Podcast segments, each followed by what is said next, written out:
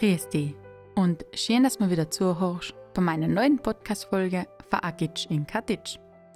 Diesmal freut es mich ganz besonders, die mit auf den Berg zu nehmen. Zu einer Wanderung, die ich vor kurzer Zeit gemacht habe. Die meisten von euch wissen ja, dass ich als Südtirolerin in Osttirol bin und ganz nachend auf der Grenze lebe. Und deshalb fällt es mir oft nicht leicht, mich zu entscheiden, wo ich denn wandern gehe. Und genau deswegen habe ich mir diesmal eine Bergtour im Grenzgebiet zwischen Ost- und Südtirol ausgesucht. Mein Ausgangspunkt für die Wanderung ist Kalkstein, ein kleiner Weiler vom Bergsteigerdorf Innerfegraten. Es liegt circa 4 Kilometer von Dorf im Talschluss entfernt. Das kleine Bergdorf Kalkstein liegt auf 1640 Meter und besteht aus ein paar wenigen verstreuten Bergheislern. Es ist aber auch bekannt als Drehort für so manchen Heimatfilm und in den Sommermonaten ein ganz beliebter Ausgangspunkt für so tolle Bergwanderungen. Aber auch im Winter ein echtes Skitourenparadies.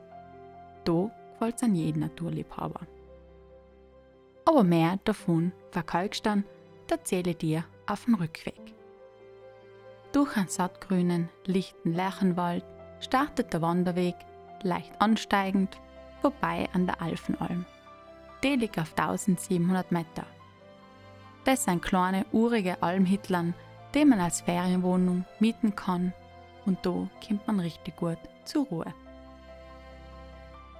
An der Mündung vom Alfenbach und Machbach bin ich dann linker Hand im Wegweiser Nummer 5a in Richtung Markinkelle ins Machental gefolgt.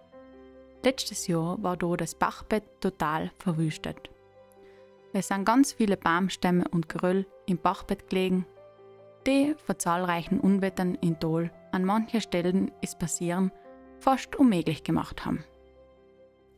Da sieht man wieder mal, welche Kräfte die Natur besitzt.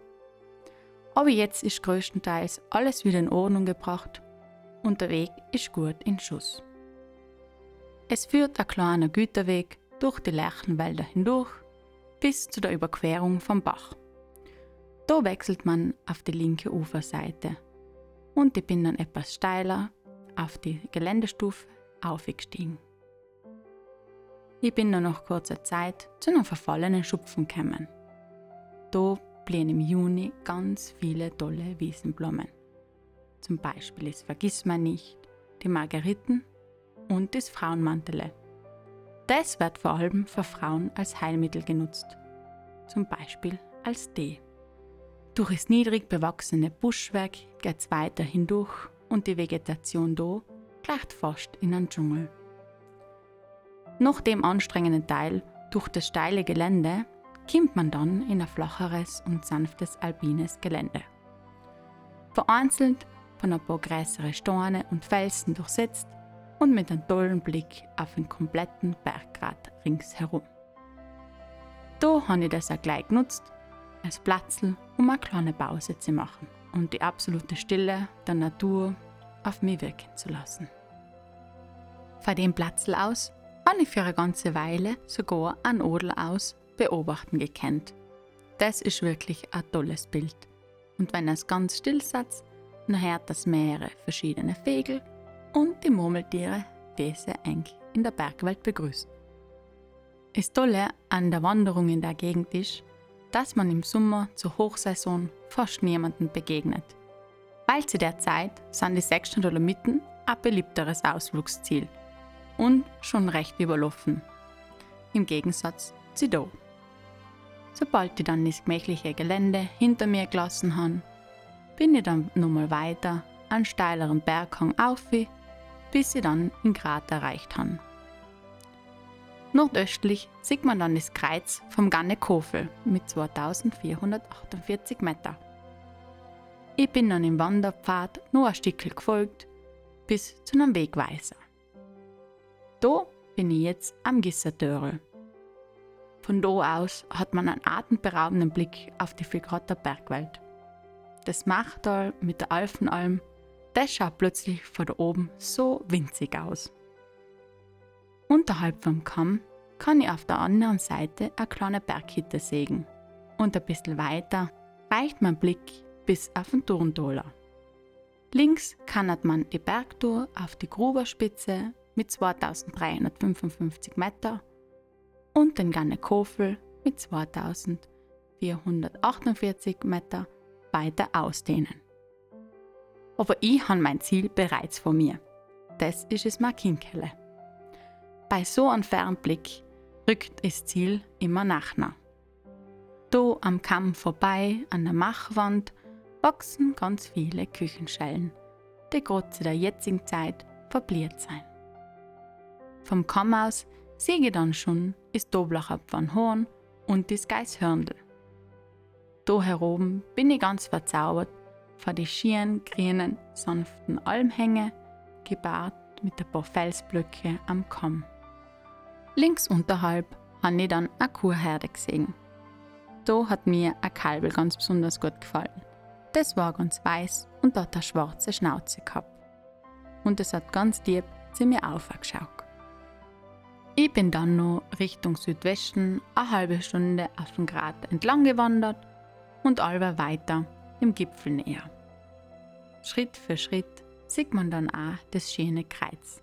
Und wenn man dann oben umkommt, ist es noch viel schöner. Das Friedenskreuz von Makinkele ist aus Holz, umrahmt von einer schönen Metallkonstruktion mit zwölf goldenen Sternen. Es liegt auf 2545 Meter und ist im Jahr 2015 errichtet worden. Da oben verläuft genau die Grenze zwischen Italien und Österreich. Das erkennt man besonders gut an einem betonierten Grenzstein am Gipfel. Das Kreuz befindet sich auf der Osttiroler Seite. Die Belohnung vor der Wanderung ist eine grandiose Aussicht zu den sechsten Dolomiten auf den Helm und besonders hervor sticht dabei der Zwölfer Kofel. Er war ringsum von Wolken umgeben und weiter rechts schaut dann auch noch die große und die westliche Zinne aus. Und dann daneben der Doblinger Knoten. Das war wirklich ein toller Blick. Und wenn ihr gute Augen habt, dann könnt ihr auf dem Haunold sogar die Stelle vom Felsbruch erkennen. Das Gelände oben am Makinkele ist voll besonders satte grüne Bergwiesen und inmitten die felsige Erhöhung mit dem Gipfel. Das Plateau da heroben ist von vielen Seen durchwachsen. Die dienen als Wassertränke für die zahlreichen Kier und Schof heroben. In der Ferne kann man dann auch das Kreuz vom Strickberg sehen. Der liegt auf 2553 Meter und ist gleich 20 Minuten vom Makinkele entfernt. Es ist ein ideales Platzl, um einen schönen Blick ins Bustertal zu werfen. Vom Makinkele bin ich dann abgestiegen. Es war wirklich ein Katzensprung, weil drunter befindet sich dann mein heutiges Nachtquartier. Die Machhütte. Das waren einmal ehemalige Bunker, die vor kurzem zu einer Schutzhütte umfunktioniert worden sind. Seit dem Jahr kann man da heroben auch übernachten. Ich bin nun ganz lieb von zwei weiteren Gästen begrüßt worden, die gemeint haben, sie waren meine Zimmernachbarn und heute Abend die einzigen mit mir heroben. Wie sie mir dann auch noch im Laufe von oben erzählt haben, seien die von Stoneman Trail da gewesen. Auf dem Schlafbunker steht Stoneman vor Nepal. Die Machhütte wird von den zwei Brüdern Andreas und Albin Innerhofer geführt. Andreas und seine Mitarbeiterin Froni, die kommt ursprünglich aus München und ist durch ihr Studium nach Südtirol gekommen, betreiben über die Sommermonate die Schutzhütte. Albin, der Bruder vom Hüttenwirt Andreas, ist für die organisatorischen Dinge zuständig. Ursprünglich kamen die zwei aus Mühlen bei Sand in Taufers und haben sich mit der Schutzhütte einen Lebenstraum verwirklicht. Sie haben auf der Schutzhütte nur ein bisschen was vor sich und bisher können sie schon 20 Personen beherbergen. Wirklich einzigartig ist die Nähe zum Kreuz, das mich vor allem für den morgigen Sonnenaufgang begeistert. Man hat von die Schlafzimmer aus ein grandioses Panorama und kann ganz genau die Stimmung in die Berge von Minute zu Minute verfolgen. Ein echtes Bergkino, mit Blick auf die imposanten Dolomiten auf der anderen Seite vom Hochpustertal. Auch die Gaststube ist wirklich schön eingerichtet und bis auf die neu eingezogene Holzdecke in Holzboden und der Portieren ist in der alten Struktur fast nichts verändert worden. Lei ein neuer Anstrich ist in Gemäuer verpasst worden. Zum Obendessen ist dann eine Gerschesuppe serviert worden. Und darauf ist dann die Spezialität von Haus gekommen. Kaspersknädel mit Krautsalat. Die waren so gut, dass ich am nächsten Morgen in Andreas in seiner Kuchel über die Schulter geschaut habe, wie er gerade neue Kaspersknädel gemacht hat. Mir hat sein Geheimrezept voll interessiert, weil er verwendet dafür kein Mehl. Lei mit Semmelwürfel, Tiroler Almkas, Kartoffel, Eier und seine Gewürze macht er die Kaspersknädel. Am Tag bereitet er ca. 35 Stück vor. Dafür steht er schon um 6 in der Früh in der Kuchel. Sein Tipp, die Kaspersknädel nicht in kochendes Wasser geben, sondern die Knädelmasse direkt in der heißen Pfanne goldbraun unbraten. Kurz vor dem Servieren werden sie nochmal am Grill knusprig braun gebraten. Einfach gut. Aber auch der Obstkuchen und der Äpfelstrudel zur Nachspeise waren ein Traum. Aber es empfiehlt sich, noch die Kaspressknädel eine kleine Verschnaufpause zu machen, um noch Platz für so eine Köstlichkeit zu haben. Am Abend habe ich mit Andreas nur ein Heischnapsel getrunken und dabei hat er mir nur manches Geschichtel erzählt. Ich finde, er hat eine sehr angenehme Art, ganz ruhig und bedacht. Dabei hat er mir sogar eine Idee für eine zukünftige Podcast-Folge geliefert.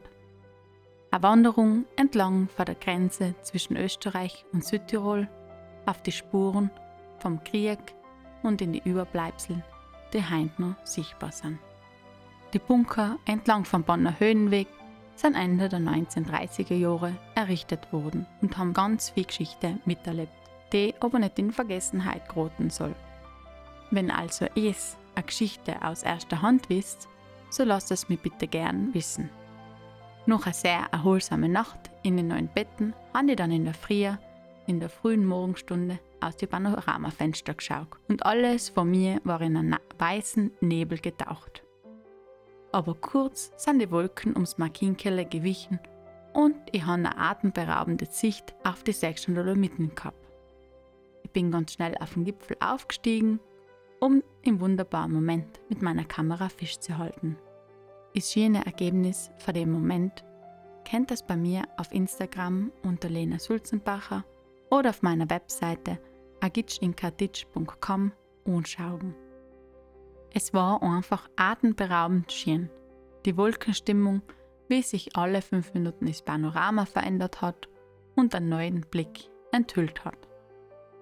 Davon habe ich ein tolles Video gemacht, was mich jedes Mal aufs Neue von der Stimmung verzaubert. Schau eh senkt es unbedingt an. Zum Frühstück hat es dann frisch gebackene hausgemachte Finchgerland mit Speck gegeben. Mein Fazit der Machhitte, sie ist etwas ganz Besonderes. Für Hobbyfotografen geschickt durch die Nähe zum Gipfel und auch für die Tageswanderungen ideal als Einkehrschwung. Sie besticht durch einen kulinarischen Genuss und vor allem besonders durch die Freundlichkeit der Gastgeber. Weiter geht meine Wanderung über den Bonner Höhenweg bis zum Blankenstein – mit 2483 Meter.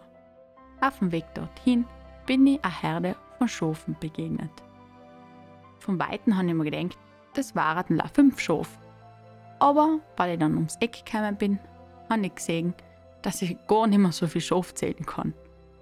Von weiß bis braun und manche schwarze Schaf war auch dabei.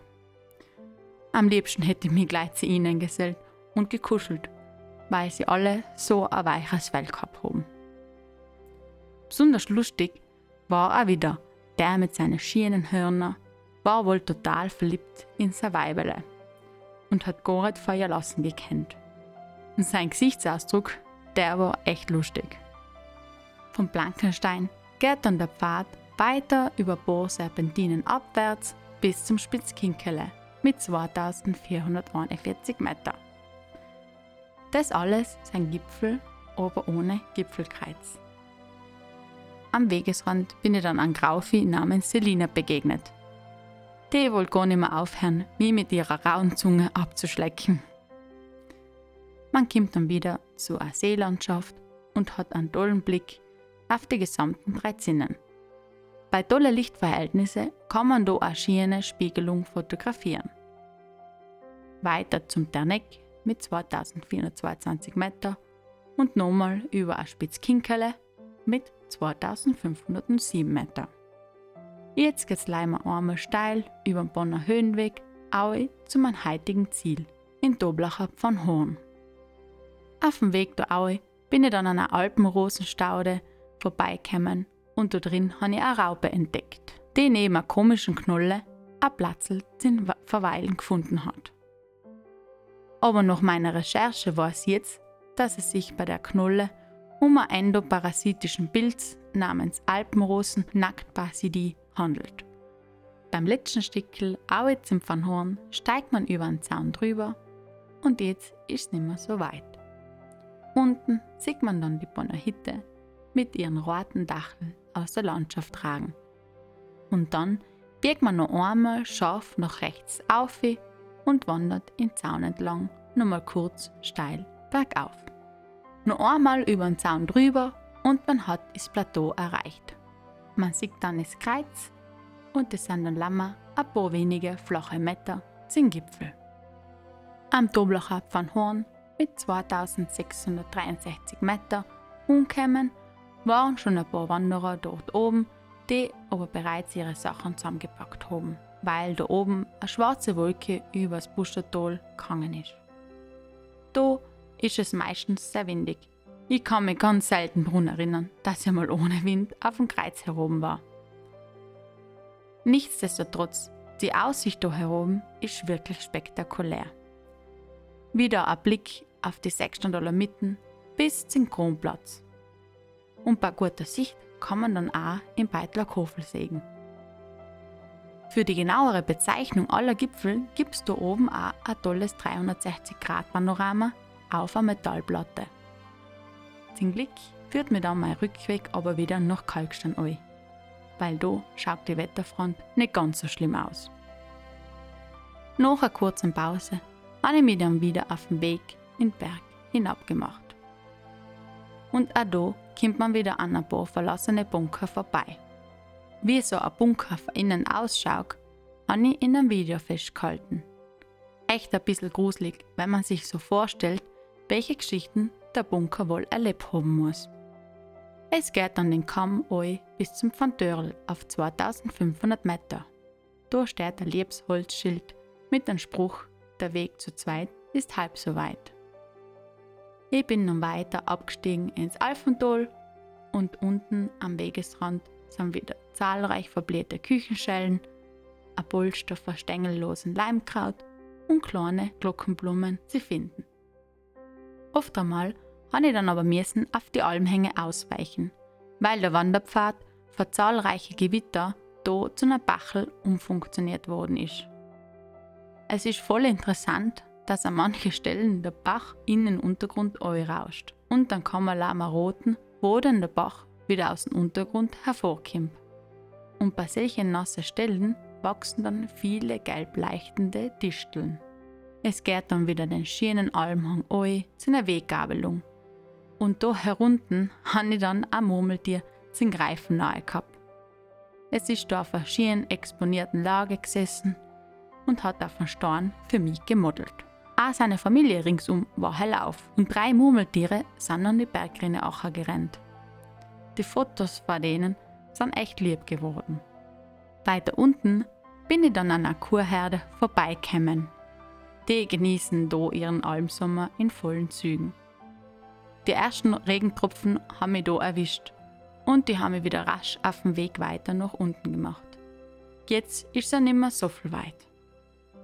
Es geht nochmal am Pfad Achi, ähnlich wie beim Aufstieg im Machtal. Da wird es in Kürze eine richtig große Menge an Zwaschballern, so sagt man bei mir daheim zu die Heidelbeeren, finden. Schon relativ weit unten kommt man dann bei einer schönen Holzhütte vorbei. Aber da ist noch einmal Vorsicht geboten. Amure hat einen Tal vom Güterweg weggerissen und man muss gut schauen, wo man am besten das Wasser überquert. Aber von nun an geht's gemütlich ins Alfental über den Güterweg zurück. Wieder an einem tollen Fotomotiv vorbei, in einem Beet voller pinken Disteln mit dem Blick auf eine Almhütte. Ich bin dann in ein paar Einheimischen bei der Haiernte begegnet. Und nun geht's jetzt weiter über den lichten Lerchenwald bis zur Mündung vom Machbach. Zurück über den Weg, wo ich fast 24 Stunden vorher schon einmal vorbeigekommen bin, nochmal vorbei an der Alfenalm bis nach Kalkstein. Dort hatte ich fast selber mal einchecken, um Urlaub zu machen. Zum Abschluss bin ich dann noch bei der Badelalm eingekehrt. Die ist im Jahr 2000 eröffnet worden und wird von Gebhard Walder geführt. Sie ist von einem herrlichen Lärchenwald umgeben und beim Essen hat man fast schon das Gefühl, man sitzt inmitten von den Bäumen, weil die Gaststube ist von bodentiefen Fenstern umrahmt. Ich habe letztens ein herrliches Eierschwammel-Ragout mit Semmelknädel gegessen. Ich kann ein klar eins sagen. Es war ein Traum. Von der Terrasse hat man dann einen tollen Blick auf die Wallfahrtskirche Maria Schnee. Die Kirche ist im Jahr 1640 errichtet worden. Das kann man sich gut merken, weil Kalkstein auf 1640 Meter liegt. Der Grund für den Bau der Kirche war ein Pestgelöbnis, weil 1634 31 Personen, das war fast die Hälfte der Einwohner von Kalkstein, an der Pest verstorben sind. Die Epidemie hat damals ein Einheimischer noch eine Wallfahrt eingeschleppt. Das Innere von der neugotischen Kirche ist wirklich sehenswert. Bei der Badelalm habe ich dann noch typische Begriffe aus dem hiesigen Dialekt gefragt. Der Gebhard Walder hat mir dann ein tolles Buch gebracht. Über die Jöcher Natur und Kultur in Xies und Fregatten vom Anton Draxel. Und das passt ganz gut, dass wir wieder was zum Schmunzeln aus meiner Rubrik Dialekte hoben. Der Name Alfenalm stammt vom lateinischen alvelus und bedeutet so viel wie Mulde und Wanne. Das kann man sich so vorstellen, dass ein Kessel im Hochgebirge ist. Das Wort Jechel oder auch das kleine Joch bedeutet ursprünglich das alte Wort Krummholz über den Nacken der Lasttiere, aber ist mittlerweile auch ein Begriff für einen Gebirgskamm. Ein kleinen Pass zwischen zwei Gipfel. Und das gibt's da in der Vilgrater Bergwelt allzu oft. Der Begriff Gisse ist ein Wildbach. Solche Wildbache entstehen in der Gegend, wenn starke Regenfälle oder die Schneeschmelze ein Haufen Erde oder Geröll mitreißen.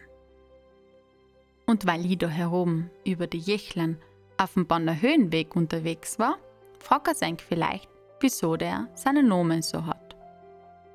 Der ist benannt nach der Sektion Bonn von Deutschen und Österreichischen Alpenverein, die einen Wanderweg angelegt haben. Bei ihrer Hütte, die 1897 erbaut worden ist, unterhalb von Doblach von Horn, führt der Weg bis nach St. Jakob in Defriken. Ich empfehle die Tour vor allem in die Sommermonate. Im Juni, wenn die Sommerblumen wie Margeriten und Alpenrose in voller Blüte stehen. Das Tolle an der Tour ist, dass man selten jemanden begegnet. Die Wanderung ist voll abwechslungsreich. Von steile Aufstiege zu sanfte Gratwanderungen. Ein richtig schönes Bergerlebnis. Um eng die Tour nochmal in Fakten zu beschreiben, es folgt dem Weg 5a. Es dauert ungefähr 7 Stunden und es ist eine Strecke von 13,4 Kilometer. Insgesamt leckerst du dann 1122 Höhenmeter zurück. Die Tour gefällt sicher in alle Wanderfreunde und Hobbyfotografen, aber auch für Familien mit ein paar größere bergbegeisterte Kinder. Die Anreise nach Kalkstein ist auch ohne Auto möglich. Es kannst dafür mit dem Wandertaxi Herz-Ass anreisen. Aber es gibt auch einen Bus bis daher. Bei Juli bis September gibt es mittwochs allem Wanderbus von Xiesertal nach Innerfigraten. Mehr Infos gibt's da beim Tourismusverein Gsiesertal. Für die Bilder und Videos schau's bei mir auf Instagram unter Lena Sulzenbacher oder auf Facebook bei Ergitsch in Katitsch vorbei. Für alle Infos kommst auf meine Webseite www.agitschinkatitsch.com. Und wenn es genauso geht wie mir und ihr euch nicht zwischen Osttirol und Südtirol entscheiden könnt, so gefällt euch die Wanderung über die Jöcher bestimmt. Wie freut dass es mal wieder zugekocht habt und am allermeisten tat ich mich darüber freuen, wenn es die Wanderung nachwandert. Macht's ein und schaut's vorbei. Bis zum nächsten Mal bei Agitsch in Katitsch.